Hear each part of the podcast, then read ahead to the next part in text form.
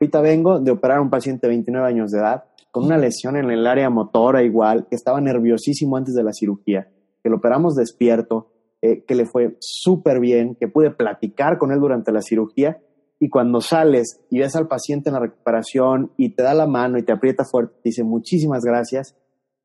Digo, yo sé que suena medio a cliché y a lo mejor sí lo es, pero la sensación es padrísima, la sensación es padrísima.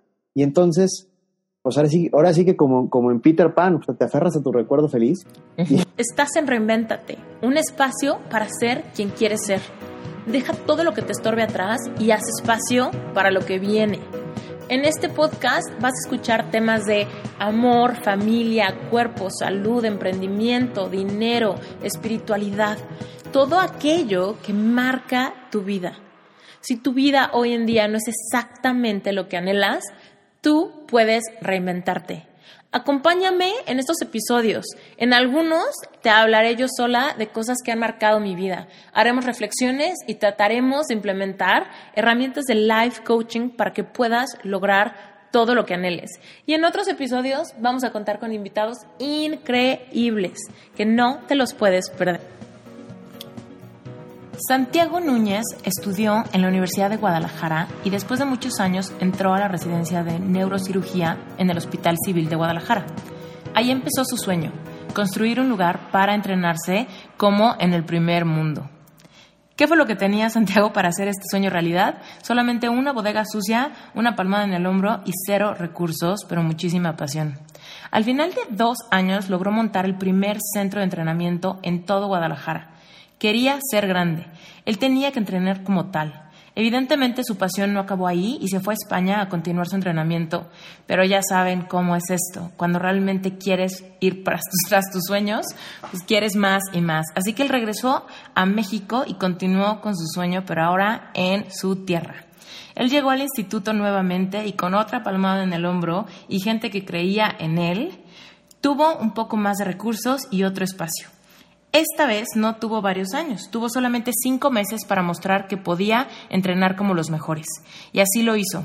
Empezó el centro de entrenamiento de neurocirugía en uno de los centros de neurociencias más reconocidos en Latinoamérica. ¿Qué es lo que sigue ahora?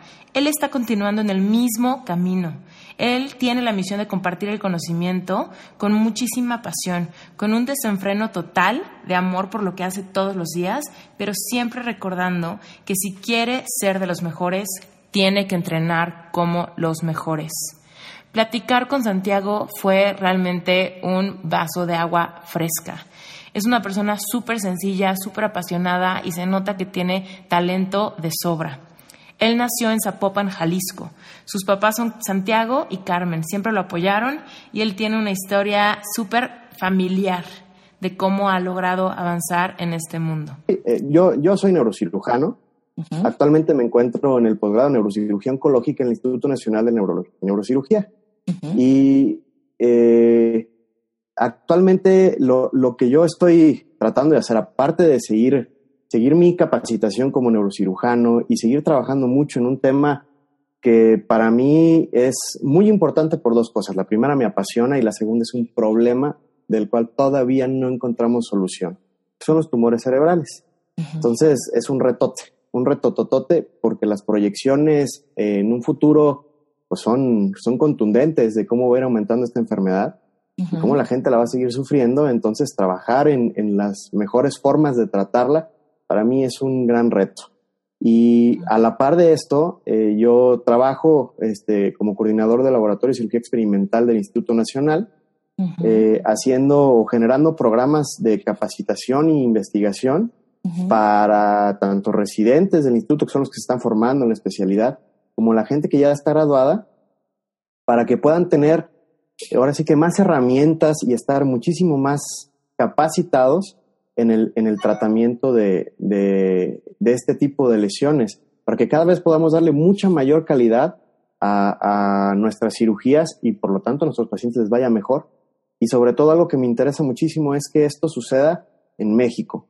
O sea, crear estos sistemas en México porque algunos o varios países eh, van un poco más adelantados que nosotros eh, y eso nos ha obligado a salir a prepararnos que está padrísimo, o sea, a mí me encantó salir y yo creo que debemos seguir saliendo, pero tener este tipo de instalaciones en México y poder crear esta neurocirugía a primer nivel, como lo estamos haciendo en el Instituto en México, es muy importante porque nuestros pacientes no pueden salir. Hay muchos que no pueden salir y creo que el tener a la mano la mejor atención, pues está, es algo muy importante. Oye, ¿qué cañón está eso que dijiste de que está aumentando? O sea, porque creo que, digo, no quisiera sonar muy ignorante, pero la gente común y corriente que no tiene como esta noción de las enfermedades, sus estadísticas y demás, pensamos casi casi que es como el azar. Si no es genético, es a veces toca, a veces no te toca, pero no puedes hacer nada. ¿Será que estamos haciendo algo que está haciendo que esto aumente o, o qué, está, qué está sucediendo que esto de los tumores cerebrales es algo que está creciendo? Bueno, mira, hay, hay varias, hay muchas líneas de investigación de por qué esto está creciendo. Eh, también, una de las partes más importantes es, estamos viviendo más.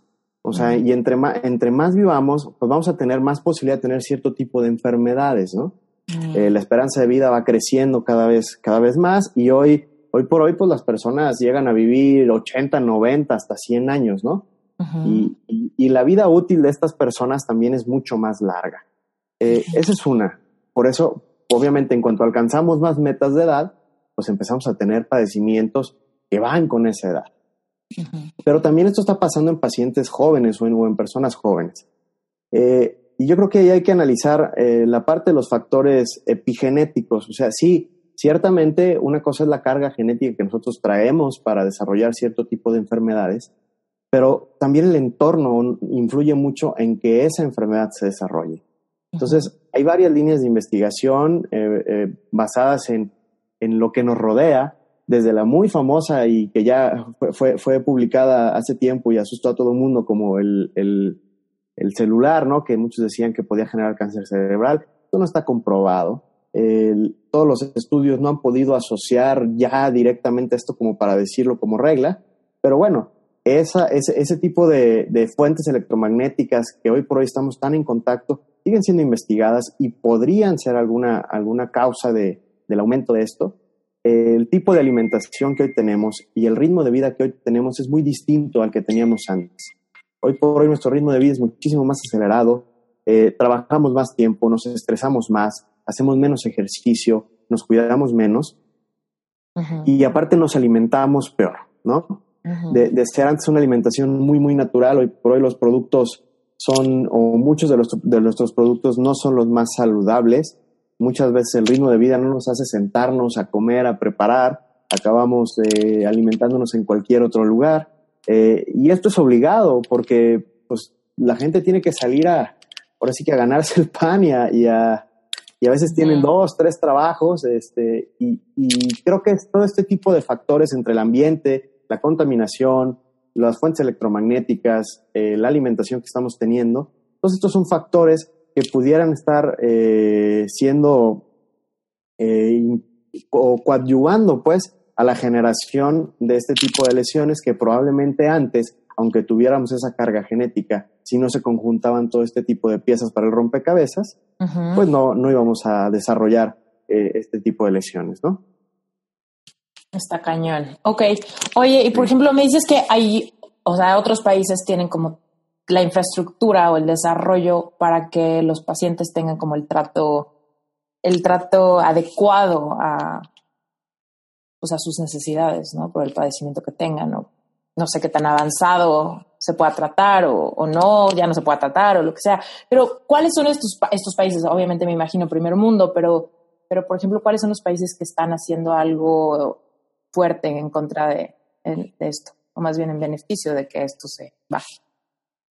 Bueno, en, investigación fuerte, eh, aquí hay, aquí hay dos, dos, dos, líneas grandes de investigación que a mí me gusta mencionar. La primera de estas líneas es la investigación de por qué pasan este tipo de lesiones y cómo curarlas. La manera de ingeniería molecular, genética y todo este tipo de cosas. Eh, y la otra línea es cómo capacitar a las personas que van a tratar este tipo de lesiones para hacer el tratamiento. O sea, cómo capacitar al cirujano para que esté en este momento o, para que en el momento del acto quirúrgico eh, sea el mejor preparado para ese, para ese paciente. Sí. Y bueno, estas, eh, los, países, los países que van adelante en esto realmente le dan, le dan importancia a estas dos formas de, investigación y entrenamiento. Estados Unidos, sin duda alguna, es, es un, país líder en esto. Eh, mucho de, lo que se ha publicado ha, venido de, centros creados en este país y si no, eh, se han traído especialistas de otros países para publicar en Estados Unidos, ¿no? Alemania es otro de los países que tiene una fuerte, muy fuerte infraestructura en investigación y en tratamiento de lesiones, de lesiones cerebrales de este tipo. Eh, tal vez eh, Francia tiene una larguísima escuela este, del tratamiento de este tipo de lesiones también y siguen investigando muchísimo. Eh, me parecía que son los tres países que por lo menos a mí se me viene a la mente que llevan la delantera. seguramente se me olvidan, se me olvidan algunos. Japón está trabajando mucho también. Y, hay, otro tipo, hay, otros países que también están, que están, este, que están pegándole fuerte a esto. Pero si yo, si yo te dijera en cuanto a las publicaciones que más leo yo y que más me, me son trascendentes, creo que vienen de esos tres países. Ok. Y entonces nosotros, ¿qué estamos haciendo ahorita? ¿Qué está sucediendo ahorita? Para, en, dónde estamos nosotros? ¿Qué se está tratando de hacer? ¿Qué se necesita? ¿Cuál es el, el sentido de urgencia que, que hay en cuanto a esto en el industria de medicina en México? Bueno, en, México creo que creo que vamos vamos bien, vamos bien, eh, pero vamos bien en ciertas instituciones. Eh, hablando de las instituciones grandes y con más presupuesto, como podrían ser las universidades tipo UNAM, el Politécnico, algunos otros tipos de instituciones, la Universidad de Guadalajara, eh, el Instituto Nacional de Neurología y Neurocirugía, eh, eh, que se está, se está trabajando mucho en la, en, la, biología, digamos, en la investigación básica de, la, de este tipo de tumores. creo, que, creo que vamos en cuanto a personal muy bien. Creo que hay personal que tiene mucha capacidad para hacer este tipo de investigación, en donde de alguna manera nos quedamos a veces un poquito atrás, pues son los apoyos económicos. De repente hay investigaciones que tristemente no pueden terminarse o no pueden seguir adelante porque al final es un proceso costoso y, sigue costando, sigue costando trabajo este, gestionar los recursos y, seguir adelante con esto. Yo, yo creo que vamos, vamos bien, creo que México en Latinoamérica es, es el país líder, eh, muy cerca de México, tal vez a la par, un poquito adelante en algunas cosas, Brasil y Argentina, eh, pero, pero vamos muy bien en cuanto a investigación básica. En donde creo yo que sí nos, que sí nos está haciendo falta, que es justo el área en la que yo trabajo, es en la capacitación de recursos. ¿Esto por qué?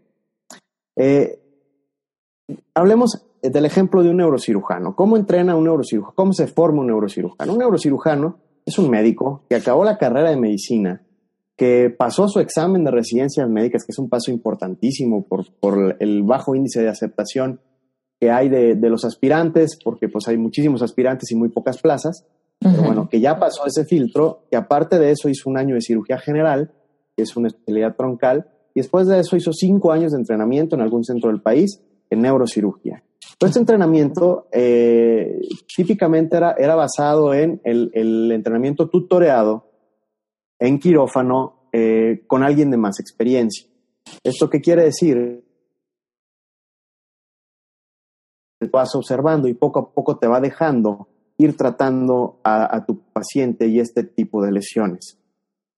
Y esto está bien, pero nos, nos limita en cuanto a horas de entrenamiento, porque al final mucho lo hace el neurocirujano ya, ya egresado por seguridad del paciente. y, cuando, y cuando tú te vas sintiendo seguro y sientes que, que poco a poco vas tomando confianza, se te acaba el tiempo de entrenamiento, se te acaba la residencia y ahora ya te toca a ti ser el que entrena.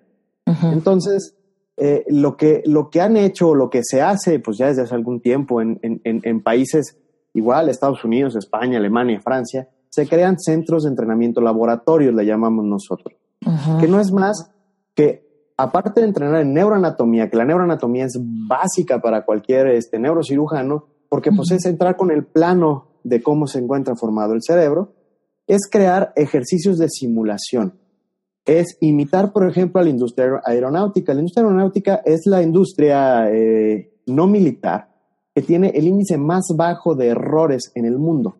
Tiene esas certificaciones, cometen el índice más bajo de errores. ¿Y esto por qué es? Por dos cosas. La primera, manejan mucho checklists este, para que todo realmente esté documentado, pero también porque sus pilotos tienen un índice altísimo de entrenamiento en simuladores mm. y en situaciones catastróficas.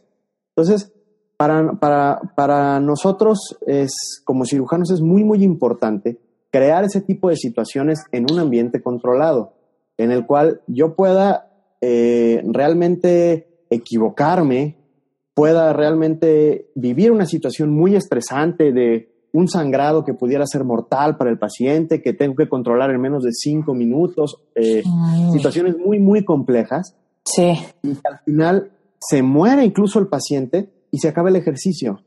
Y el ejercicio esté en un simulador o en un laboratorio. ¿Esto qué me va a dar?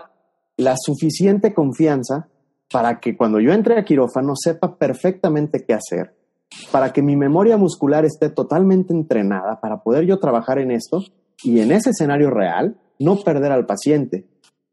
Que yo pueda decir, es que en mi experiencia, si yo hago esto, al paciente le va a ir mal, pero que lo pueda decir basado en lo que yo hice en mis ejercicios en centros de entrenamiento y no en como durante muchísimo tiempo fue, porque pues así era la medicina, en la experiencia que había pasado con pacientes, ¿no?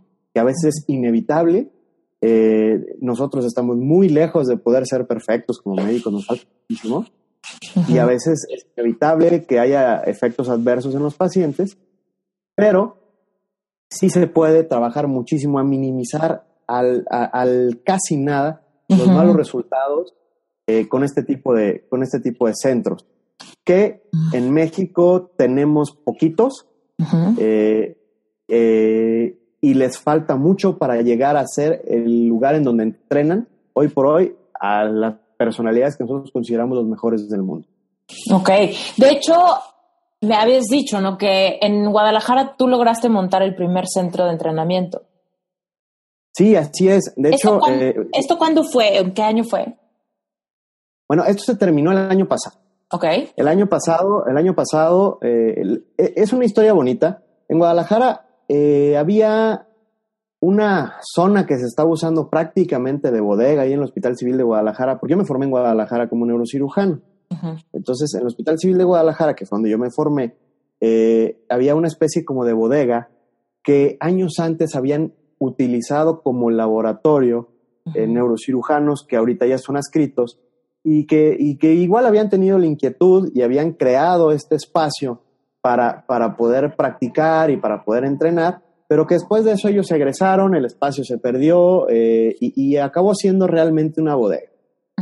Eh, a, mí que me gustaba mucho eso, que empecé a encontrar mucho interés con esto, y, que, bueno, yo, por ejemplo, con anatomía tengo mucho contacto porque desde los primeros años en la carrera yo trabajé en el, departamento de anatomía, eh, pues ahora sí que como instructor y como voluntario, y, sabía lo que me había servido a mí, sabía la importancia de este, de este tipo de lugares.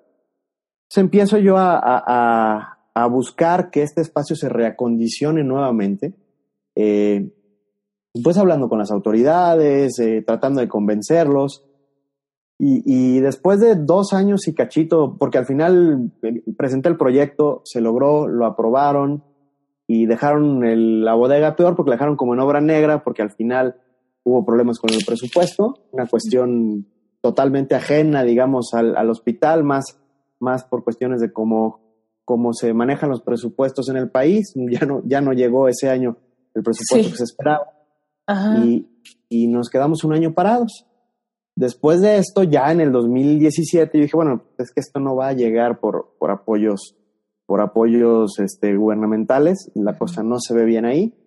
Y me empecé a mover a pedir, pues ahora sí que apoyo con, con, con industria privada y a, y a mi hospital, en el sentido de que yo les dije, bueno, pues déjenme ir a ver a las bodegas, a ver qué sirve, a ver qué de lo que ustedes ya descartaron para quirófano me puede servir acá y así empezamos, empezamos yendo a limpiar, o sea, junto con otros compañeros residentes también, yendo a limpiar, a recondicionar, nosotros pintamos, nosotros enjarramos, y al final creamos un laboratorio muy, muy decente, eh, que tiene estaciones de trabajo para poder hacer ejercicios de gran calidad. Y de, ahí a mí me toca irme, me voy a España, eh, estoy unos meses en España, entreno en laboratorios ahí en España y con personas que habían entrenado también en diferentes laboratorios en el mundo, regreso ya con muchísimos conceptos, con generación de imágenes 3D, con muchas cosas padres, pero pues se me acaba el entrenamiento en neurocirugía en el Civil de Guadalajara, ¿no? Yo termino, termino mi entrenamiento allá, me gradúo como neurocirujano y pues me toca ahora venir al, Instituto Nacional a, trabajar en neurocirugía oncológica, este, ya como un posgrado de alta especialidad. Y pues me encuentro con la sorpresa de que el instituto también tiene un espacio que durante mucho tiempo se formó como un laboratorio, pero al que le faltaba pues mucho. Y, le sigue faltando mucho, pero bueno, ya estamos trabajando en eso. Y pues igual, planteo yo mis inquietudes con las autoridades, eh, con mucho apoyo desde el director, este, el director general, el doctor Ceris, el director general del hospital, como el jefe de neurocirugía, el doctor Juan Luis Gómez Amador, como el Javier Avendaño, que es el, encargado de, del posgrado, y la doctora Mejía, este, que pues me dijeron, el adelante y en lo, que, en lo que te podamos apoyar. Y pues ese apoyo fueron las puertas abiertas para subir a trabajar. Empecé yo a trabajar con, con, con ellos, empecé a trabajar con mis residentes y empezamos a crear cosas muy padres y hoy por hoy el centro de entrenamiento es el centro de entrenamiento más productivo del país, sin duda alguna, por lo que hemos logrado en seis meses de trabajo. Pero de lo que tenemos o de lo que ambicionamos a tener, pues estamos en un 10 del 100%. Entonces, pues, la verdad de las cosas es que falta muchísimo por hacer. El reto está muy, muy grande, pero creemos que se puede lograr. O sea, al final yo creo que si hay un lugar que lo puede hacer es el Instituto Nacional por las, eh, la forma en la que está constituido y creo yo que, que vamos a lograrlo. Vamos a lograrlo, vamos a tener un centro de entrenamiento de la mejor calidad, estoy seguro que será el mejor de Latinoamérica y que vamos a eh, publicar cosas importantes en los próximos años. Esa es mi, mi visión. Sí, está, está increíble. A ver, me salen muchas preguntas. Quiero que nos platiques un poco de ti, de tu personalidad. ¿De dónde sacas esta, esta pasión y esta gasolina que te hace tocar puertas, fichar tu proyecto, me imagino que compartes tus, tus, sueños y tu visión con mucha gente debajo de ti, son los que contagias y entonces se unen como a tu, a tu equipo, a la gente que está tratando de hacer que esto suceda. Pero ¿de dónde viene la fuente de todo esto que te apasiona, de, de lograr este proyecto? Porque, y te voy a decir por qué te lo pregunto, porque en la audiencia de Reinventa tenemos mucha gente que tiene ideas padres, pero que luego batalla un poco con sacar pasión y sacar más pasión y sacar más pasión cuando las cosas parecen muy complicadas, difíciles o tal vez temas de presupuesto son muros muy altos que trepar, ¿no? ¿De dónde sacas tú esta inspiración? Y te lo pregunto para que para que nos contagies, porque tienes un reto bastante bastante fuerte, ¿no? Y mucha gente cae en el error de pensar, es que esto sí está muy difícil, ¿no? Es que esto no es emprender algo chiquito, esto no es poner un negocito, ¿no? Y realmente si hay alguien que está haciendo algo complicado, ahorita eres tú. Entonces quiero que la gente un poco te agarre de, de, inspiración, de decir, bueno, o sea, si Santiago se puede poner este reto encima y saca inspiración de donde nos vas a contar, pues yo también me puedo conectar a esa fuente o yo también puedo establecer como mis prioridades, mi vocación, entender, ¿no? De dónde sale esta, esta necesidad o responsabilidad de trascender con nuestra vocación. Sí, mira, yo creo, yo, yo me considero una persona muy, muy afortunada, porque siempre tuve algo que valoro yo muchísimo y siempre, y actualmente lo tengo, que es un apoyo familiar increíble. Eh, valoro y agradezco muchísimo esa situación. Creo que soy muy suertudo porque sé que hay personas que no tienen esa fortuna. Yo desde muy pequeño, eh, la forma en la que me han formado eh, mis padres, eh, en la que me formaron mis abuelos, en la que yo he visto cómo trabajan ellos, me hace ser así. digo, yo, yo viví junto con mi familia situaciones complicadas, más que nada en cuestiones económicas, cuando las cosas iban mal y, se quedaron sin trabajo y, había que salir adelante. Y vi a mi padre y a mi madre pues nunca rendirse, nunca rendirse y saber que, que eh, con que amaneciera al día siguiente, pues era suficiente como para salir a trabajar y salir a echarle ganas y, y seguir luchando. Nunca me han dejado solo, nunca me han dejado solo en nada, siempre han estado al pendiente en todo y tanto con el ejemplo como con el apoyo específicamente de, de, ellos, de mi familia, de ese círculo tan importante, creo que, que yo he, he, podido aprender y tomar, tomar fuerzas de eso. Y la otra cosa que yo creo que es muy importante es para que, para que uno pueda afrontar retos grandes y, y, lo, y, no se desespere y no, no te desanimes, lo primero que tienes que hacer es fracasar en algo, definitivamente. Mm. Eh, si eres una persona a la que siempre todo te sale bien, híjole, la primera vez que te sale algo mal, pues te vas para abajo. Probablemente esa también haya sido mi historia. O sea, yo, yo soy una persona que tuvo mucha suerte en la cuestión familiar, tuvo mucha suerte en la cuestión académica. Eh, la verdad es que en la escuela siempre me fue, me fue bien. Cuando me iba mal era pues porque no le echaba las ganas suficientes, pero sabía perfectamente que al mes siguiente echándole ganas recuperaba todo. Eh, y, y, con amigos, con todo, yo creo que tuve una infancia muy bonita, una adolescencia también muy padre. Me había ido bien. Yo no recuerdo que en etapas, en etapas así de, de, de mi infancia y adolescencia hubiera tenido algún fracaso fuerte, feo, que me, que me marcara mucho. Pero yo desde, hace, desde que estaba en la secundaria quería ser médico, soñaba mucho con ser médico. Y una de las cosas que más me marcó desde cómo lo, me ayudaron a afrontarlo las gentes que me, que me rodeaban, fue, eh, yo mm, aspiré por primera vez a medicina en la Universidad de Guadalajara. Yo quería estar en la Universidad de Guadalajara. Aparte de que pues era una universidad eh, pública de muchísima calidad, pues en mi familia no se contaban tampoco con los apoyos este, suficientes como para una universidad privada. Tampoco es que no, no tuviéramos, digamos, este, la verdad es que siempre hemos tenido una situación este, familiar eh, y económica bonita. Eh, nunca hemos batallado con eso, no quiero yo dar esa impresión, pero tampoco alcanzaba para los costos de una universidad privada. Entonces, era mi única opción, ¿no? Una universidad pública y yo, yo soy de Guadalajara, la Universidad de Guadalajara es una universidad de extraordinario nivel. Yo soñaba mucho con entrar. Y pues con mi sorpresa de que, de que hice yo el, el, primer trámite a la universidad, me fue muy bien en el examen, casi llegué al top en el examen, pero no logré, no logré entrar, porque al final, por como evalúa la universidad, que es mitad examen y mitad puntaje de promedio, eh, por de donde yo venía, este, la preparatoria de donde yo venía, en donde castigaban mucho el promedio y en donde a lo mejor me faltó buscar un promedio más alto, pues no me alcanzaba la suma y quedé fuera, la verdad es que quedé fuera. ¿Cómo se sintió? ¿Cómo se sintió ese momento? Horrible, yo me sentía, la verdad es que yo me sentía derrotado. O sea, yo no había, yo no tenía un plan B de futuro, yo quería ser médico, no me gustaba nada más y no me imaginaba haciendo ninguna otra cosa. Eh, y, fue un periodo de frustración muy, muy importante, el, ver muy, muy en tinieblas tu futuro, sobre todo porque yo decía, es que el promedio que tengo en la preparatoria ya no lo puedo cambiar. Y en el examen me fue muy bien. Entonces ya no puedo trepar más. sí. Entonces me, me, me, me, sentí como muy, muy limitado. Vi una barda muy alta, difícil de sortear.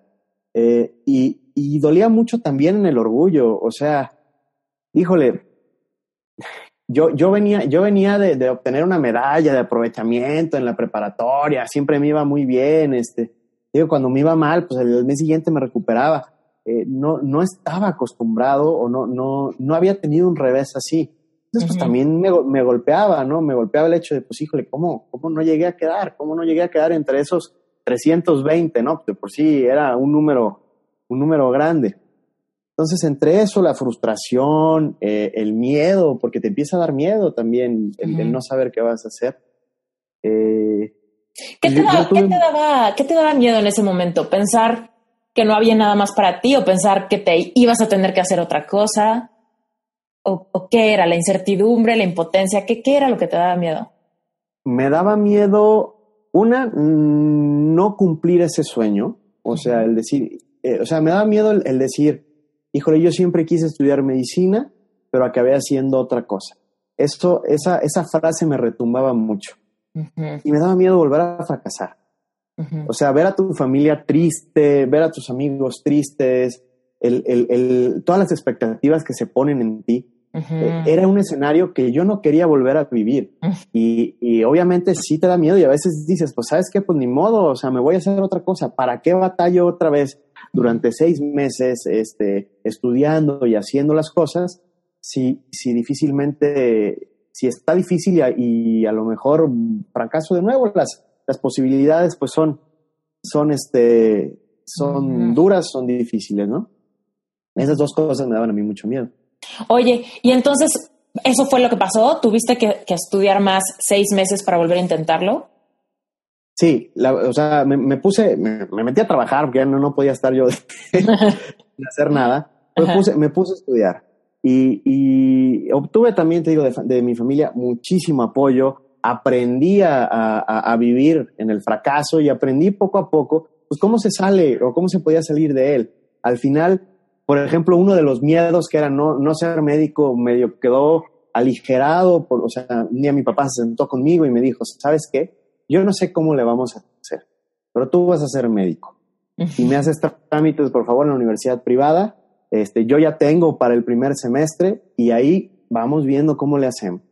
Eh, eso, digo, obviamente para mí fue algo muy bonito, muy padre, pero también una presión tremenda en la que yo no, no puedo hacer, no puedo hacerles eso. O sea, Claro. me sirvió también de, sí me dio mucha tranquilidad, también me sirvió de mucha motivación y yo creo que fue más mentalizarme y decir, pues vamos siguiendo adelante, vamos haciéndolo. Y conforme fue pasando el tiempo, pues cada vez me iba dando más confianza, ¿no? Hasta que pues vino el examen otra vez.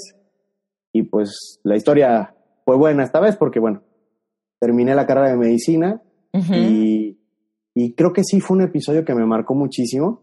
Y creo que de ahí, del hecho de decir, ah, digo, he tenido fracasos también después, ninguno tan importante para mí como ese, pero sí el decir, eh, se pueden perder batallas, pero la guerra sigue y hay que seguir adelante y hay que levantarse y hay que eh, limpiarse el polvo, lamerse las heridas y seguir adelante porque sí se puede. Yo creo que es de ahí la, la, motivación de decir, pues no importa, o sea, ya sé, ya sé que mil gente me va a decir que no, ya sé que mil gente no, no va a querer este, con este proyecto y que va a tener tres pasos para adelante y uno para atrás. Pero no importa. Y en el Inter no significa que no me desanime. La verdad es que sí me desanimo y sí despotric. Dura 24 horas, te levantas al día siguiente y dices, no, no, no, no, hay que seguir adelante. Oye, dentro de tus hábitos de diarios, eh, me dijiste que hay una parte que te levantas, corres, desayunas, y una parte que me encantó, la de que te mentalizas a, tus, a cumplir tus metas a corto plazo. Cuéntanos cómo funciona este, este acto de mentalizarte. Te lo digo porque hemos hablado mucho de, de una herramienta de éxito que es la visualización, no tratar de ver este futuro que quieres y tal, pero quiero que nos cuentes cómo lo haces tú eh, por ejemplo, ¿cómo, ¿cuáles serían unas metas a corto plazo y cómo haces esto? Bueno, eh, yo creo, o, parte de esa, de esa rutina de mentalización, yo creo que para que algo salga, tienes que creer.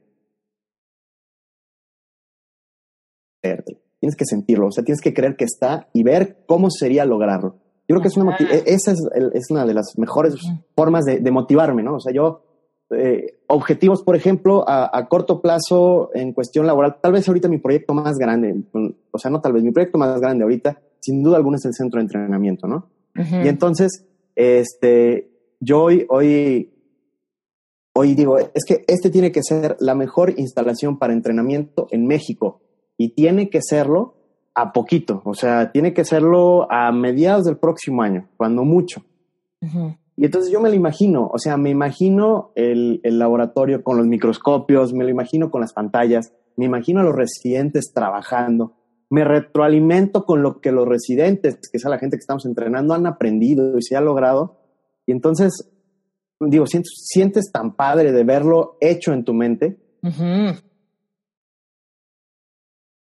Que dices, tiene que hacerse, tiene que hacerse Y, esa, esa es la con, con todas mis metas es así. O sea, cuando empecé, cuando empecé a, a, a, trabajar directamente con tumores cerebrales, que yo no tenía experiencia, por ejemplo, trabajamos mucho con pacientes despiertos.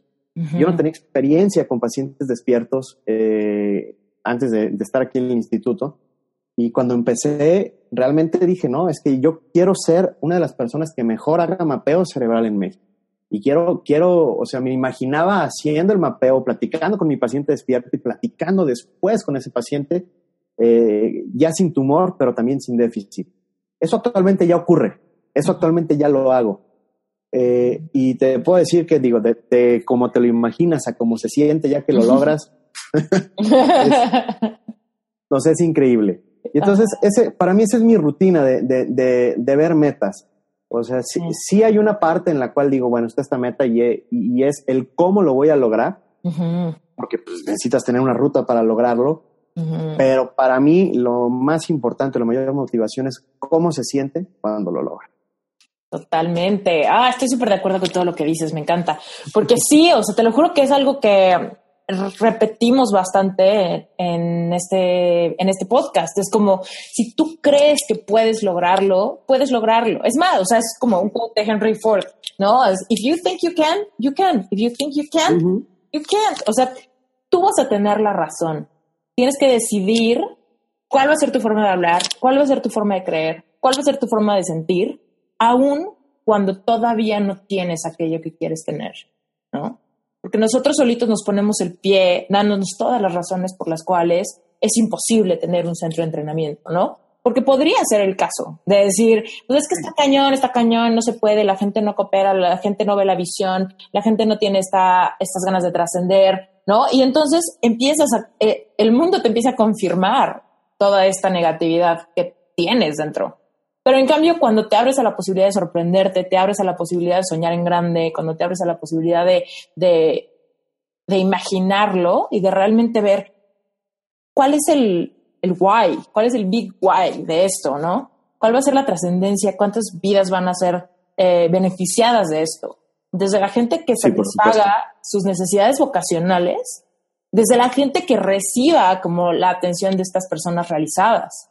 ¿No? Y entonces se vuelve en este, este full circle de, de personas que tienen lo que necesitan, ¿no? Sí, claro. Y, y, algo que me, que me interesa mucho que hablemos ahora es, ok, una cosa es visualizar, imaginarnos, atrevernos a tener como bien claras nuestras metas, pero después viene esta ingeniería en reversa, ¿no? De decir, bueno, esto que visualicé y que tuve como la capacidad de probar un poquito de cómo se va a sentir lograr esto, entonces me llega a, me lleva a actuar, ¿no? Y actuar así de, bueno, si este, este sentimiento, esto que puedo, que puedo imaginar, lo logré, bueno, ¿qué tuvo que haber pasado antes? ¿Cuál fue la perseverancia? ¿Cuáles fueron las puertas que toqué y que abrieron y la gente que se involucró y el dinero que se hizo presente, ¿no? Para que este proyecto fuera, fuera hecho. Hola, interrumpo este episodio rapidísimo para pedirte un favor.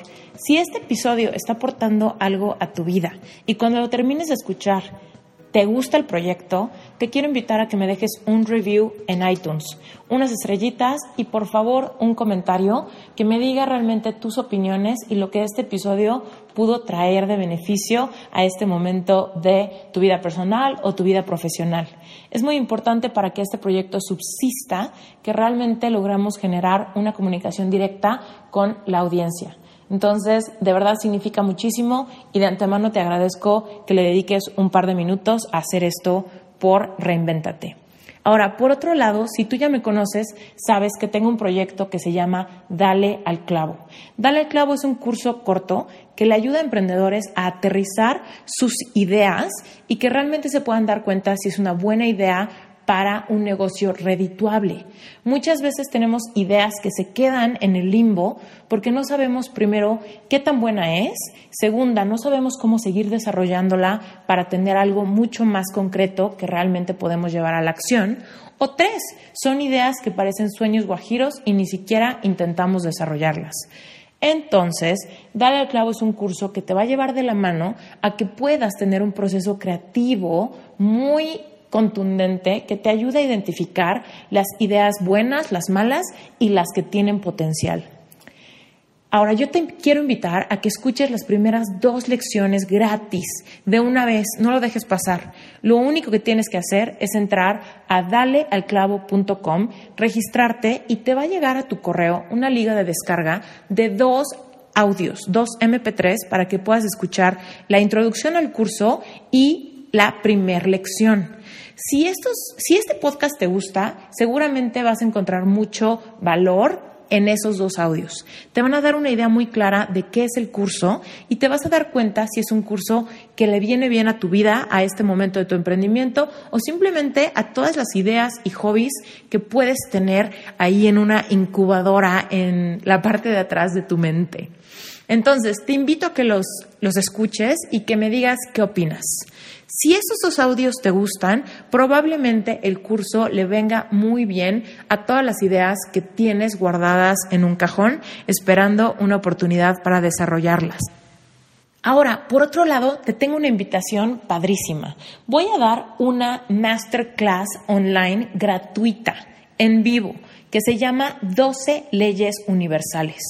Lo único que tienes que hacer es apuntarte para que yo te mande todos los detalles, fechas, horarios, etc. Es completamente gratis y te voy a enseñar a utilizar las 12 leyes universales para que puedas empezar a co-crear la vida que quieres vivir. Si alguna vez te ha llamado la atención este tema de visualizar, de co-crear, de manifestar, de realmente salirte de tu paradigma que tiene un montón de historias limitantes, un montón de cuentos que nos hemos dicho de por qué algo no es posible para nosotros. Vamos a quitar todas esas creencias limitantes, vamos a aprender realmente cuáles son estas leyes universales, ¿no? Muchas veces escuchamos que si la ley de la atracción, pero no es la única ley que existe. Hay varias leyes que juegan juntas y que podemos usar en nuestro beneficio para crear oportunidades, abundancia, amor, sensaciones y sentimientos que queremos traer a nuestra vida para realmente sentirnos no solamente felices, sino al mismo tiempo realmente dueños del volante de nuestra vida. Te invito a ese workshop, va a estar padrísimo, va a ser online, así que puedes asistir desde cualquier parte del mundo. Lo único que tienes que hacer es registrarte y a partir de eso te van a llegar todas las instrucciones a tu correo para que no te lo pierdas. Entra a Esther iturralde.com, diagonal 12-medio leyes, ¿ok? Porque el workshop se llama 12 leyes universales. Entonces, esteriturralde.com, diagonal 12 en número, guion medio, leyes, ¿sale? Te espero ahí y de todos modos en las notas del episodio vas a encontrar la liga directa por si te es más fácil. Seguimos con el episodio. Cuéntanos ahorita, eh, en cuanto a la acción de que esto se lleve a cabo, ¿qué es lo que tú necesitas o qué es lo que estamos esperando que suceda para que a mediados del próximo año esto se materialice tal cual? Sí, bueno, eh, yo creo que ahorita lo que, lo que nos hace falta o lo, que yo quisiera que, sucediera es poder convencer a, a las personas de que esto es algo que vale muchísimo la pena y que se sumen al proyecto. Eh, como yo te decía, las, las, o los directivos a diferente nivel del instituto, incluso mis compañeros, los residentes, están súper sumados a este proyecto. Ya se trabaja día a día en este proyecto. Hemos, hemos optimizado todos los recursos que tenemos. O sea, cada, hemos revisado cada uno de los aparatos, cada uno de los espacios que tenemos, hemos reparado, hemos buscado con lo propio tratar de de, aprovechar todo para generar un mejor entorno y obviamente muchísima más calidad en eso.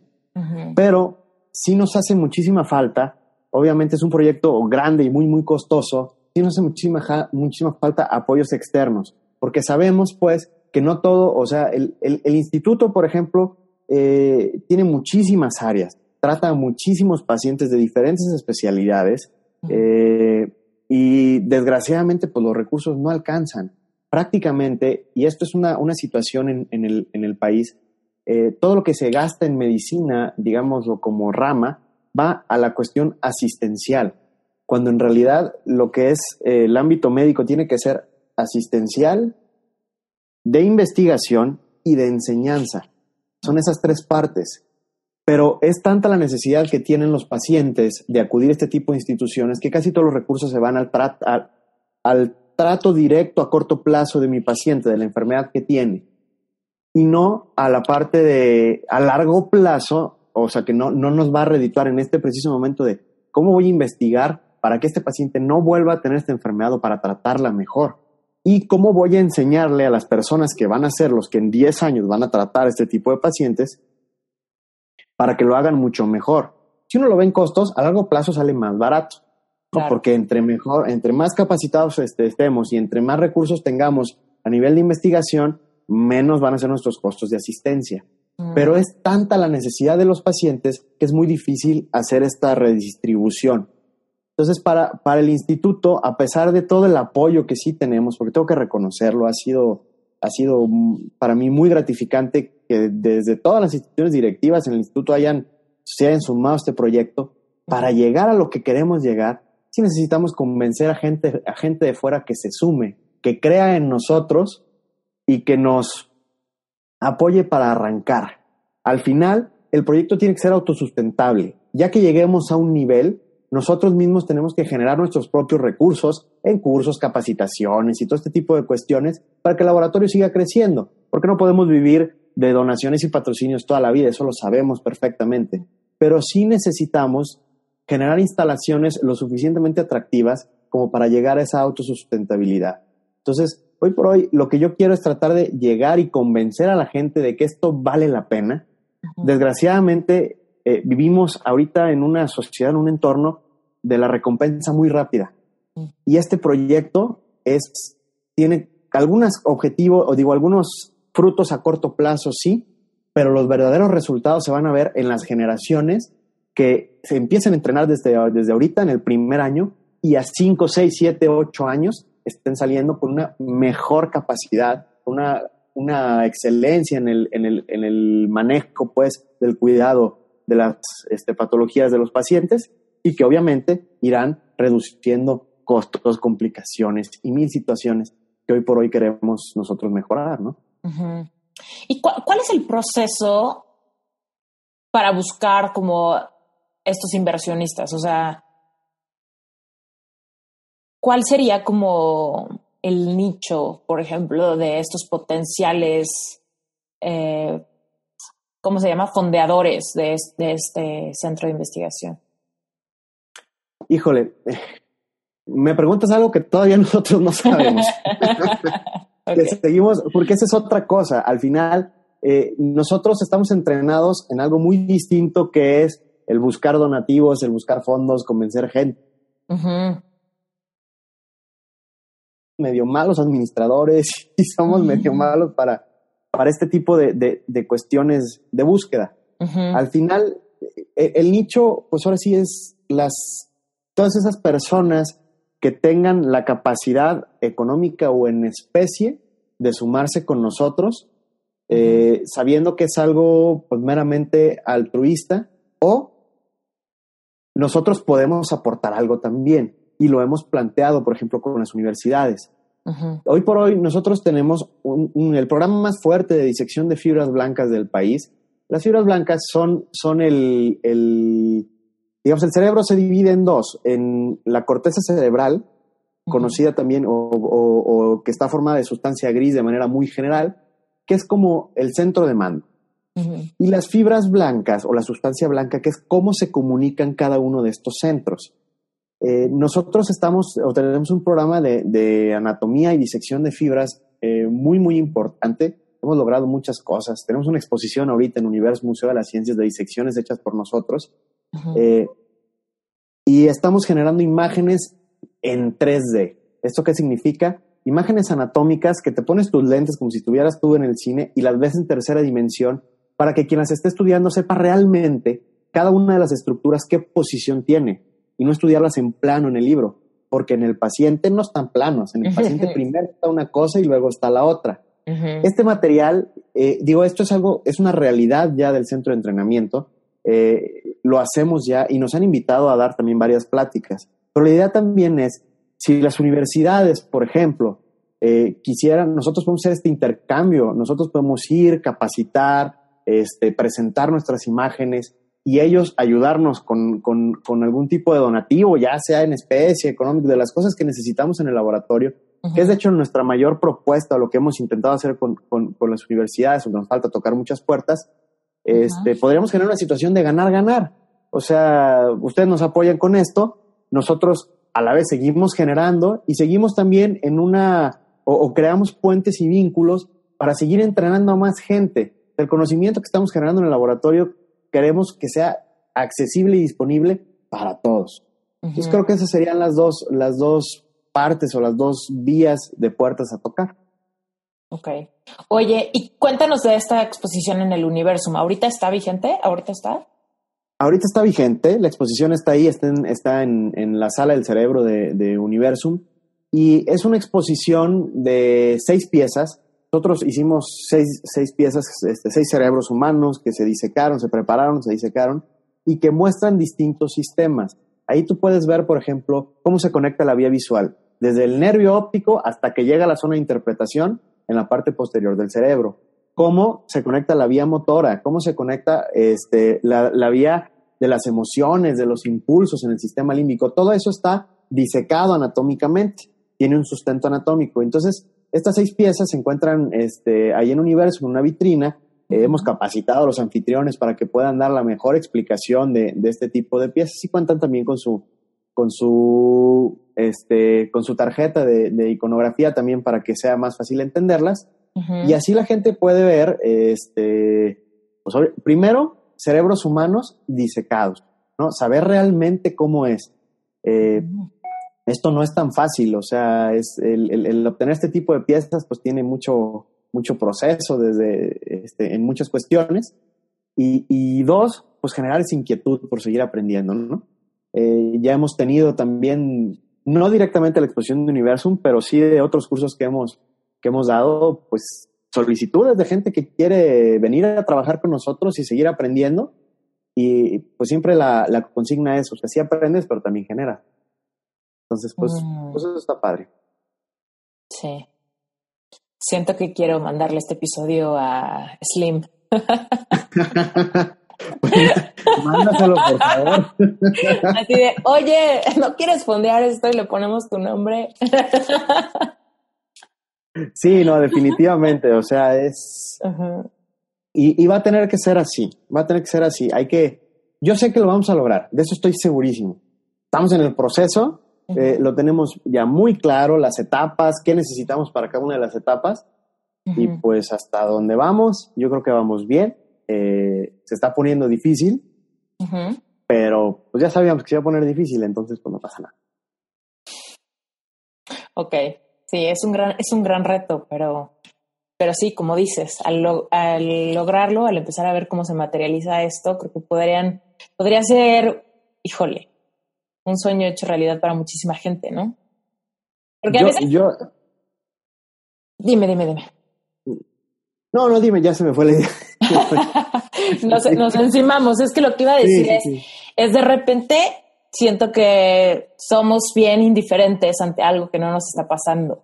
Pero cuando hay una necesidad, quiero ver, quiero ver que, y le digo, esto se lo digo a todos los que nos estén escuchando, comparten este episodio y, y realmente hagan que este mensaje llegue a todos lados. Uno nunca sabe de dónde puede salir como la solución o la puerta a la solución o a la bola de soluciones, pero la verdad es que de repente somos bien apáticos cuando algo lo sentimos lejano a nosotros. Pero quiero ver que alguien de nosotros tengamos un, un susto, ¿no? De un padecimiento como estos o alguien que queremos y ahí sí nos salen alas, ¿no?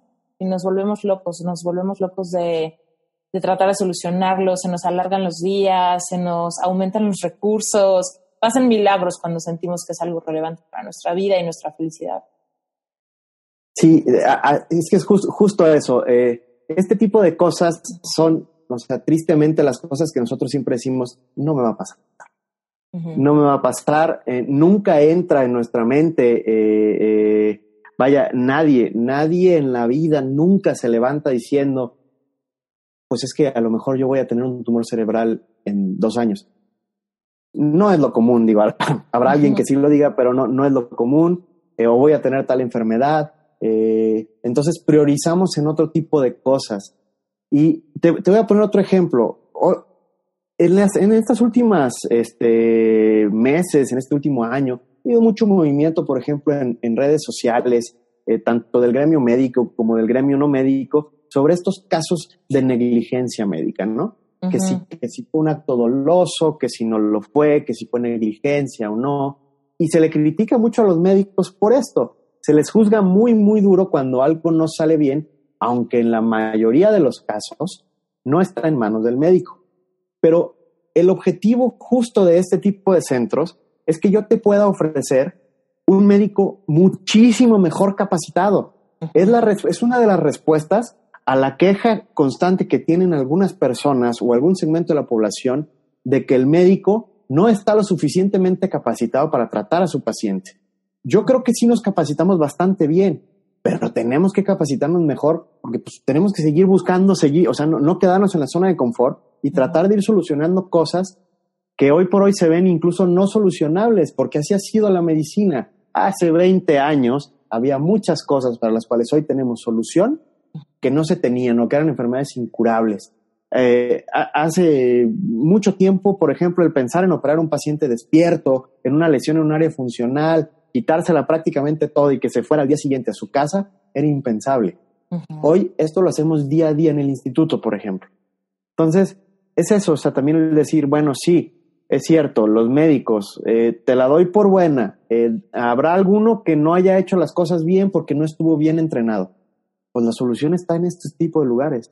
Vamos creando las, las instalaciones para darte una muchísima mejor, o para egresarte un médico, un cirujano, o, vaya, cualquier especialidad que tenga muchísima mayor calidad. Y, y, como yo, yo lo digo y lo repito mucho esta frase, eh, no sé si la inventé o no, yo, pero yo la dije eh, ahí en el instituto y le gustó a la gente, y es que al final, si nosotros queremos ser y competir con los mejores, pues tenemos que entrenar como los mejores.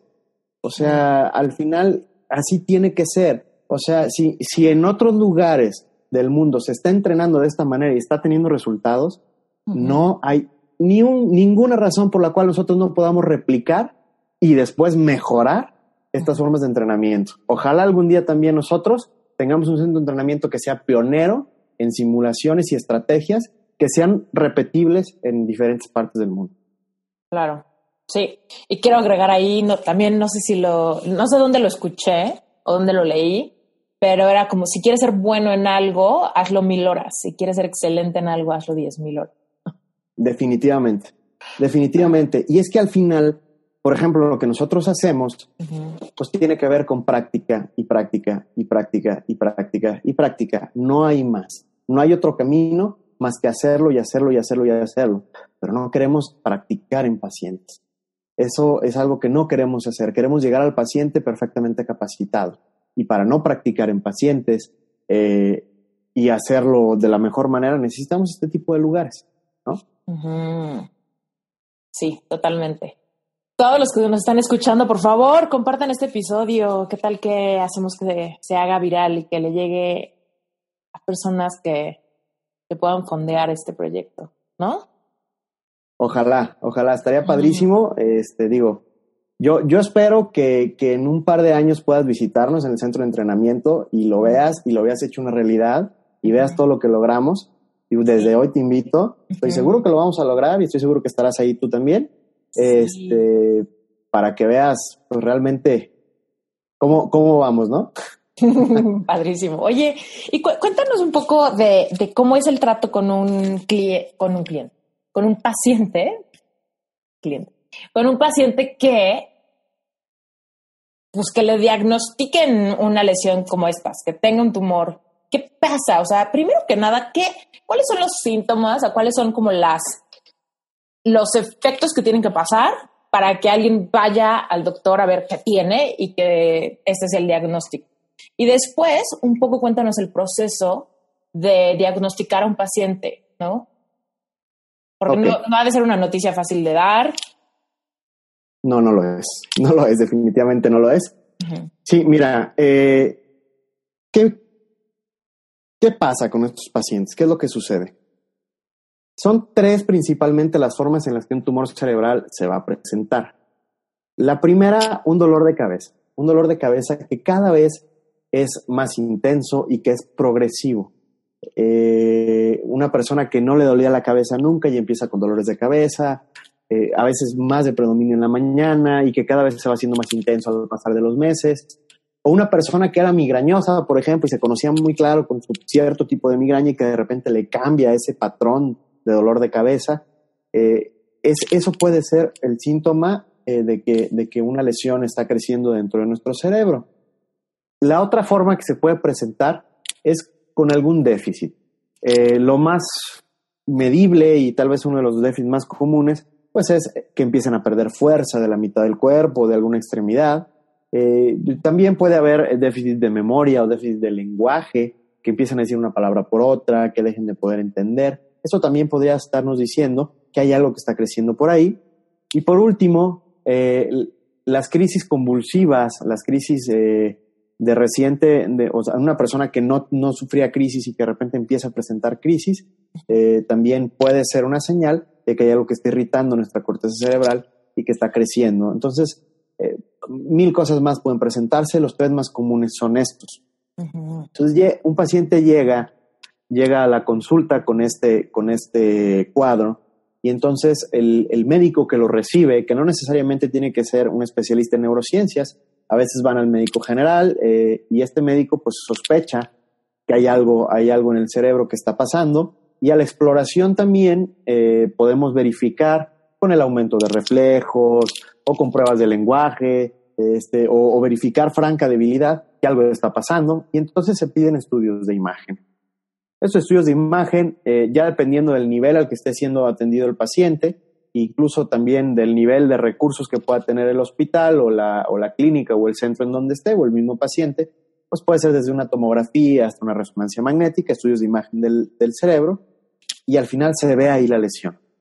Una vez que se ve ya una lesión cerebral, entonces referida ya con el especialista, si es que no está ya con el especialista desde antes. Mm. Eh, llega entonces con nosotros y, y, lo vemos en la consulta, ¿no? Vamos en la consulta, verificamos la lesión, exploramos al paciente, eh, pensamos qué estudios nos hacen falta y qué tratamiento le vamos a dar, qué tratamiento le vamos a ofrecer. Hoy por hoy, el tratamiento de elección en un tumor intrínseco cerebral es la cirugía, siempre y cuando sea en un área que sea posible, que es el 90% de los casos, a menos de cierto tipo de zonas en donde ya es más riesgoso hacer la cirugía que no hacerla pero la máxima resección o quitar la mayor cantidad de lesión, dejando el mínimo déficit, es nuestro gold standard, ¿no? Es lo que se tiene que hacer y es como le va mejor al paciente. Entonces, pues primero hay que explicarle al paciente que tiene un tumor cerebral. Y en ese proceso es en donde se nos tiene, o sea, tenemos que ser lo más humanos y lo más empáticos que podamos con el paciente. Entender perfectamente que lo que le vamos a decir probablemente sea la peor o una de las peores noticias de su vida. Eh, que le vamos a decir que en su centro de mando, en el que lo hace ser o sea, persona, tiene algo que está creciendo y que le vamos a pedir que nos permita entrar a ese cerebro y que confíe en nosotros para quitárselo y que él regrese a ser la misma persona que estaba sentada enfrente de nosotros. Mm. Entonces, hay que ser muy humanos en cuanto a la forma de decirlo, eh, hay que ir poco a poco, pero también hay que ser muy claros y encontrar ese equilibrio entre no ser demasiado fríos y directos, pero sí decirles la gravedad de lo que tienen y las cosas malas que a pesar del mejor esfuerzo en la mejor institución del mundo pueden suceder con él por lo, por lo grave que es la lesión o por lo delicado que es. Entonces, sí se requiere, se requiere mucho tiempo de compartir con ellos para ir adquiriendo ese equilibrio entre ser una entre hablarles con la verdad y ser muy directos y también mantener ese grado de humanidad que se tiene que mantener cuando le estás diciendo a alguien que tiene algo en su cabeza que probablemente le deje. A los pacientes les preocupa obviamente les preocupa si se van a morir o no pero les preocupa también muchísimo más cómo van a quedar. Si yo voy a ser el mismo, si voy a poder reconocer a mi familia, si voy a poder comunicarme con mi esposa o con mis hijos, si voy a poder seguir, o sea, yo recuerdo un caso muy franco de hace un mes de un paciente que tenía una lesión justo en el área motora y me decía, doctor, yo soy albañil, de eso vivo y mantengo a toda mi familia y no, no hay nadie más en casa que trabaje, yo soy el sustento total de casa. Y usted me está diciendo que tengo una lesión que me puede hacer dejar de, dejar de mover mi mano. ¿Qué voy a hacer si yo trabajo con mis manos? Esa es una de las principales preocupaciones ¿no? que tienen los pacientes. ¿Qué va a pasar con esta lesión si sigue creciendo? ¿Qué va a pasar después de la cirugía? ¿Voy a poder seguir siendo yo y haciendo lo que yo hago y lo que a mí me gusta? Y entonces ahí en, el, es donde tenemos que encontrar el equilibrio, decirle, probablemente sí, pero no te lo puedo asegurar, porque al final tampoco podemos prometer un 100% nunca, sería altamente irresponsable y muy cruel para un paciente. Este, y tratar de convencerlo también de que se opere, no porque lo queramos operar, sino porque estamos convencidos, en un caso particular, que la cirugía, por ejemplo, le sería su mejor opción. Entonces hay que tratar de guiar y orientar al paciente a que tome esa decisión, porque es lo que al final todas las guías y toda la investigación ha mostrado que es la mejor opción. Y la otra es cuándo no operar, cuándo parar. Cuando un paciente tiene un tumor maligno, que ya salió tres o cuatro veces y que ya se operó y que logramos con él un buen periodo libre de enfermedad y que él estuvo bien con su familia, sin déficit, sin nada, tal vez la parte más difícil es sentarse enfrente de él y su familia y decirles, hasta aquí. Esta batalla no la vamos a ganar porque es también parte de nuestro trabajo, eh, perdemos también batallas y decir esta batalla no la vamos a ganar y si seguimos adelante con más y más luchas, medicamentos, procedimientos y todo esto, te vamos a lastimar más. ¿Cuándo decirle a un paciente, cuándo aceptar también nosotros como médicos que ya no somos capaces de generarle al paciente una mejor calidad de vida o una curación? eso también es muy importante y, y, es muy difícil un aceptarlo como médico porque nunca quieres perder la batalla, duele perderla. Y la otra es transmitirle al paciente que no es que ya no le quieras hacer nada, que no es que ya te cansaste, sino que llegamos a un tope en donde la ciencia nos dice que en este momento ya no hay nada que hacer. afortunadamente no son todos los casos esos, pero sí hay casos así. Oye, ¿y cómo le haces tú para mantenerte, para, para protegerte emocionalmente y tu energía de este tipo de, de situaciones? Porque me imagino que debe ser súper desgastante para, para los doctores andar dando estas noticias o, pues no sé, o sea, mantener ese balance que tú dices entre la honestidad, pero también la empatía, ¿no? ¿Cómo hacerle para que cuando tú llegues a tu casa también tengas tú una vida de persona y no de, no de doctor? Creo que, creo que el, el, poder, el poder manejar ese balance entre, entre, entre tu vida fuera del hospital y tu vida con los pacientes y cuando te fue mal con un paciente no llevarlo a casa, es algo que eh, se necesita tiempo. Se necesita mm, sí tiempo para empezar a asimilarlo, a manejarlo. Poco a poco vas teniendo más experiencia y cada quien tiene su forma de sacarlo. A mí, eh, yo lo saco mucho con ejercicio y otra de las cosas que para mí, desde que, o sea, ya lo hacía desde antes, pero desde que lo, empecé a, o lo empecé a retomar, a mí me encanta tocar batería. Toco batería y entonces es una, para mí, una excelente terapia para, para un, digo, ahorita no tengo una batería aquí en el departamento, pero, pero ya está en proceso. Pero siempre ha sido una excelente, una excelente terapia cuando hay un mal día, el decir, pongo mi música y me pongo a pegarle a esto hasta que me calme, me tranquilice y, se olvide todo. Entonces, como, como ese, esa, ese hobby que tengo yo, creo que todos buscamos tener siempre algo que nos haga olvidarnos de la, de la situación este, mala que, que, vivimos o triste que vivimos ese día eh, y tratar de dejarla atrás para que no nos la llevemos a casa, no durmamos con ella, aunque te puedo decir que hay veces que es prácticamente imposible no llevarte un paciente a casa, y no estar pensando qué fue lo que pasó qué pudiste haber hecho diferente o qué vas a hacer diferente al día siguiente. O sea, sí lo logras, pero hay, hay, hay casos que no. Y la otra es, pues así como nos tenemos casos duros, como tenemos días difíciles, hay días increíbles. O sea, hay días padrísimos, hay días en donde puedes, mira, yo, yo ahorita vengo de operar a un paciente de 29 años de edad con una lesión en el área motora igual, que estaba nerviosísimo antes de la cirugía, que lo operamos despierto, eh, que le fue súper bien, que pude platicar con él durante la cirugía y cuando sales y ves al paciente en la recuperación y te da la mano y te aprieta fuerte, te dice muchísimas gracias. Digo, yo sé que suena medio a cliché y a lo mejor sí lo es, pero la sensación es padrísima, la sensación es padrísima. Y entonces, pues ahora sí, ahora sí que como, como en Peter Pan, te aferras a tu recuerdo feliz y, ya, no olvidar que, que como, como hay fracasos, también hay éxitos y que al final la idea es seguir trabajando, seguir creciendo como persona, como profesional, para que cada vez sean más tus éxitos y menos tus fracasos. Wow, súper, me encanta. ¿Y qué sigue? ¿Qué sigue, Santiago, para ti ahorita? O sea, me queda claro la meta del centro de, capacitación, pero en tu vida global, ¿qué sigue? ¿Qué estás, qué estás buscando? ¿Qué esperas? ¿Qué sigue? Bueno, eh, yo sí hay algo personal que a mí me, me, me, me, suena mucho, me resuena mucho. Yo soy una persona, como dije, de, de familia, ¿no? Eh, ahorita estoy lejos de mi familia, eh, mi familia está en Guadalajara, bueno, pues trato de ir a verlos y todo, pero sí estoy un poco solo. Pero aparte de eso, yo creo que lo que sigue es realmente formar una familia. Eh, me, concentré o me he concentrado mucho en, la, en el éxito académico, en el éxito profesional.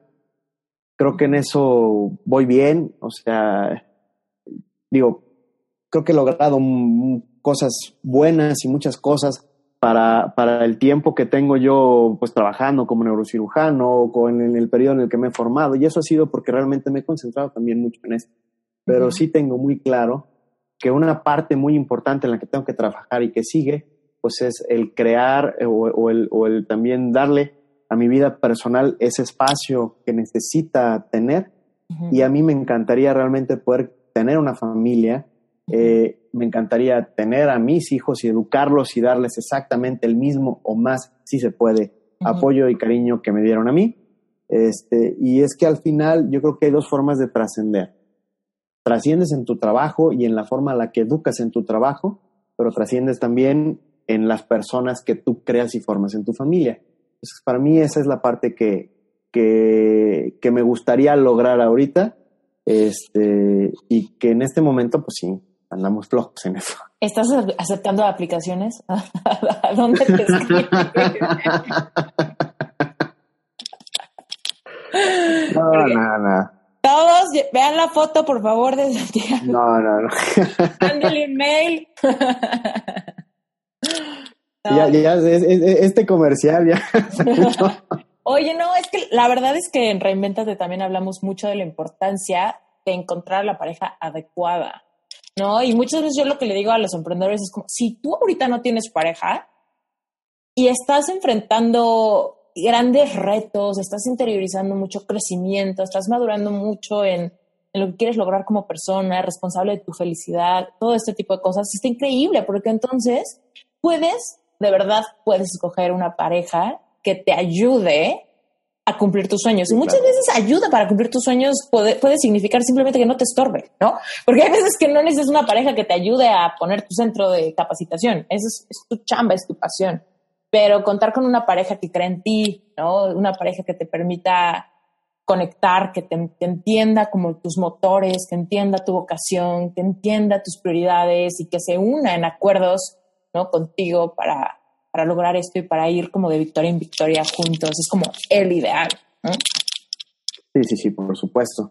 Yo al final, yo, creo que eso lo, logré o, lo, lo, logré madurar, este, bien en el sentido de que ahorita yo, por ejemplo, no me quita el sueño el, no tener a alguien. Sé que va a llegar, pero al final sé quién soy, sé la personalidad que tengo. Y yo no voy a, o sea, no soy una persona que pueda, que, que, que se vaya a estar quieto pronto, ¿no? O sea, eso, eso es serio. Entonces, yo, yo soy una persona muy inquieta. Soy una persona que está siempre pensando qué hacer y que sí le dedica mucho tiempo al trabajo. Aunque, claro, que, sé lo importante que es también pues, dedicar tiempo a las cuestiones personales.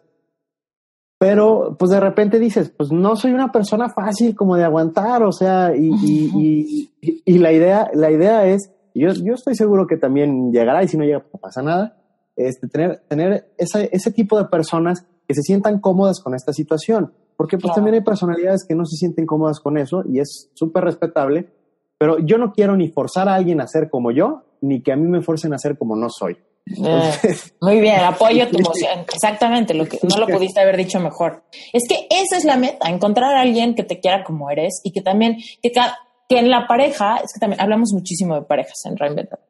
Eh, y la verdad es que el hecho de que cada uno de los miembros ¿no? de este equipo de dos asuman la responsabilidad de su felicidad.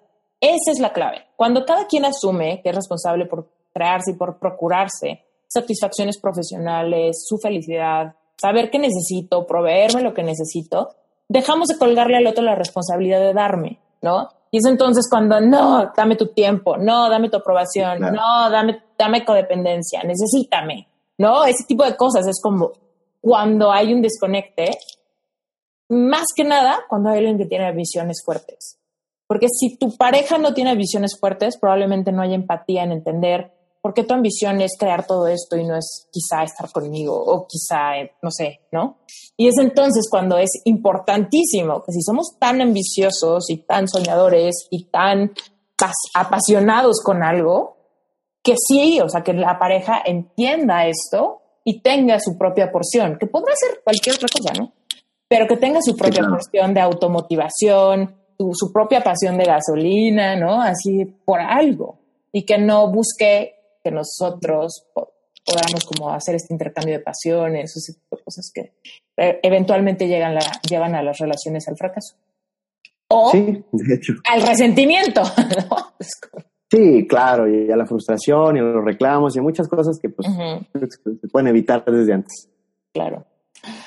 Ah, Santiago, ha sido un placer conocerte y un placer escuchar estos planes tan padres, tan inspiradores que tienes. Creo que todos los que nos están escuchando pueden aprender de ti eso, ¿no? De no, no te espantes si tu sueño parece ser muy grande, ¿no? Empieza tal vez, tal vez despacio, tal vez lento, pero la clave, lo que yo siempre digo a la gente es, no te detengas, avanza poquito, avanza un milímetro cada día si es necesario, eh, pero no te detengas. ¿No? Y muchas veces la tortuga le gana a la liebre si realmente está decidida, clara de qué es lo que quiere lograr y esté como muy clara de cuál es la razón, cuál es la razón de que tenga yo esta motivación, ¿no? Y entonces, pues sí, pues se puede, uh, si hay una razón clara, pues se puede alimentar cada día para que el motorcito siga andando todos los días, ¿no? Así, así como tú le haces, ¿no? A, a, a, a pesar de tener un mal día, pues siempre amanece al día siguiente, ¿no? Y podemos volver a conectar con, nuestra motivación. Sí, pues digo, yo te agradezco de verdad muchísimo la oportunidad que, me das de compartir contigo. Y, realmente sí, y, recordar, o sea, recordar siempre o, dejar a la gente que, que, te escucha y que sigue todo esto, que al final, eh, y eso sí lo puedo decir por, por a título propio, nada, absolutamente nada de, las, de los éxitos que yo he tenido han sido éxitos limpios. ¿A qué me refiero con esto? A que llegas, después de pelear una guerra, siempre llegas poquito raspado. O sea, hay reveses, siempre hay reveses. Y entonces, lo importante aquí no es, o, la, para mí, cuando yo, yo trabajo con un, con, o cuando, cuando trato de escoger a la gente que va a colaborar conmigo, pues no veo qué tan buenos son en la victoria, sino qué tan rápido se levantan de los fracasos. Porque al final siempre llegan los pasos para atrás y lo importante es seguir teniendo el ánimo de creer que si seguimos caminando en algún momento salimos de ese momento o, de esa situación difícil. Yo creo que siempre se sale, nada más que muchas veces no caminamos para adelante. Mm. Sí, perfecto. Pues en esa nota, cuéntanos dónde te puede encontrar la gente, si alguien se quiere poner en contacto contigo, dónde te pueden seguir. Bueno, eh, pues, de, digo, de entrada la, abiertísima invitación a todas las personas interesadas en neurociencias, en neuroanatomía y en todo esto, a que una me busquen o me pueden buscar directo en el Instituto Nacional de, Neurología y Neurocirugía. Este, de ahí con muchísimo gusto los podemos atender. Gente que quiera entrar a, a, a ver cómo funciona el centro de entrenamiento, y de veras la, la, invitación abierta. Les digo, lo único que yo siempre les pido es que no nada más vean, sino que tengan una idea y traten de generar algo nuevo. este, eso es, y, y bueno, pues en, en, en, mis redes, en mis redes sociales, eh, tanto en Facebook como en, como en Instagram, que estoy como Santiago NXX, este, en donde ahí igual se pueden poner en contacto conmigo y lo que necesiten, ya sea desde dudas eh, de, de, este tipo de proyectos en neurociencias hasta cualquier otra situación. hasta una donación, por favor. Hasta una donación. Y bueno, en mi correo electrónico que es Santiago, el, el, el institucional, pues que es Santiago N, eh, arroba neurocirugía-innn.com. Ese correo y tus redes sociales los voy a poner en las notas del episodio. Por si no lo cacharon bien, de ahí lo van a encontrar para que lo puedan escribir perfectamente bien y no se pierda la comunicación. Va, perfectísimo. Perfecto. Bueno, pues un gran episodio. Estoy segura que va, que va a resonarle a muchísima gente. Pues ojalá que sí, pues es la idea. La idea es compartirles lo que estamos haciendo y, y, y, pues nada, seguir concientizando gente e invitando a la gente a participar. La verdad es que entre más seamos, mejor nos va a ir. De acuerdo contigo. ¿Quieres tener más dinero? Sinceramente. Voltea y ve a tu alrededor. ¿Qué harías si tuvieras más dinero? ¿Qué harías si tu panorama financiero pudiera cambiar completamente? ¿Cambiarías de trabajo? ¿Comprarías esa casa? ¿Viajarías? ¿Ayudarías a tu familia? ¿Ayudarías a otros? ¿Qué harías? Te voy a decir una cosa muy importante. Mucha gente tiene miedo a hablar del dinero porque parece de mala educación. Te quiero invitar a que hagas un challenge conmigo. Dura cuatro días, es gratis. Lo único que tienes que hacer es entrar a Esther Iturralde y hasta arriba vas a ver una barrita donde vas a poder suscribirte al Money Mindset Challenge. Son cuatro días. Cada día te va a llegar un video con una actividad especial para que te pongas las pilas y empieces a cambiar tu realidad financiera. Vas a aprender cuatro principios súper básicos e importantes que van a empezar a generar un unos cimientos muy firmes para que entonces de verdad puedas tener claridad y sepas cómo y por dónde empezar a identificar tus creencias limitantes en cuanto al dinero. Cuatro días, cuatro videos, entra, es una actividad tú conmigo. Haz el Money Challenge y verás lo que te puedes encontrar en tus creencias limitantes. Van a ser cosas muy sencillas, pero que realmente van a marcar un punto importante en tu vida. Y créeme, cuando hay claridad, empieza a haber cambios. En mi vida todo pasó muy rápido. Con un libro, con una frase, de repente me cayó el 20 de que yo podía tener el control de mis finanzas, de que mi realidad económica no era un castigo divino, ni era culpa del país, de la cultura o del presidente. Me di cuenta que realmente yo podía tomar el control de mi lana si simplemente me atrevía a hacerme responsable, a cambiar mi realidad. Te invito a que empieces con el Money Challenge. Cuatro días, tú conmigo, regístrate en esteriturralde.com.